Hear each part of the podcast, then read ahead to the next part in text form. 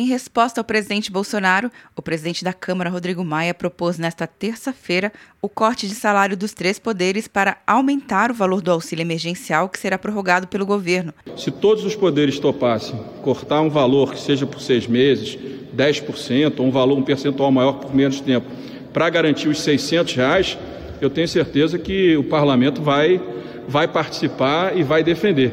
O salário dos parlamentares Todos os salários são 220 bilhões eh, e o custo de dois meses do, do, do renda emergencial são 100, aproximadamente 100 bilhões de reais. Tem uma certa diferença entre um valor e outro, vai ficar distante para cobrir.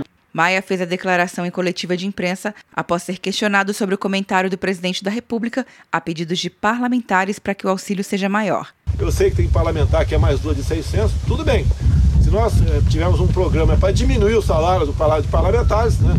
a metade, grande parte do salário desses parlamentares ser usado para pagar isso aí, tudo bem. Eu pago até mil por mês, não tem problema nenhum. Mas de onde vem o recurso? Não podemos apenas nos endividar. As três parcelas do auxílio inicialmente foram de 600 reais, e o governo vai apresentar uma proposta de mais duas parcelas no valor de 300 reais. Cada parcela é um pouco mais de 40 bilhões de reais. Não, não, não tem possibilidade e a nossa dívida continuar crescendo é, dessa, dessa maneira. Então a ideia da equipe econômica, é minha também, é mais duas parcelas de talvez de 300 reais. Né? O presidente da República deu a declaração na saída do Palácio da Alvorada. Quer um ano sem mensalidade para passar direto em pedágios e estacionamentos? Peça a Veloy agora e dê tchau para as filas. Você ativa a tag, adiciona veículos, controla tudo pelo aplicativo e não paga mensalidade por um ano. Por tempo limitado. Não perca. Veloy. Piscou, passou.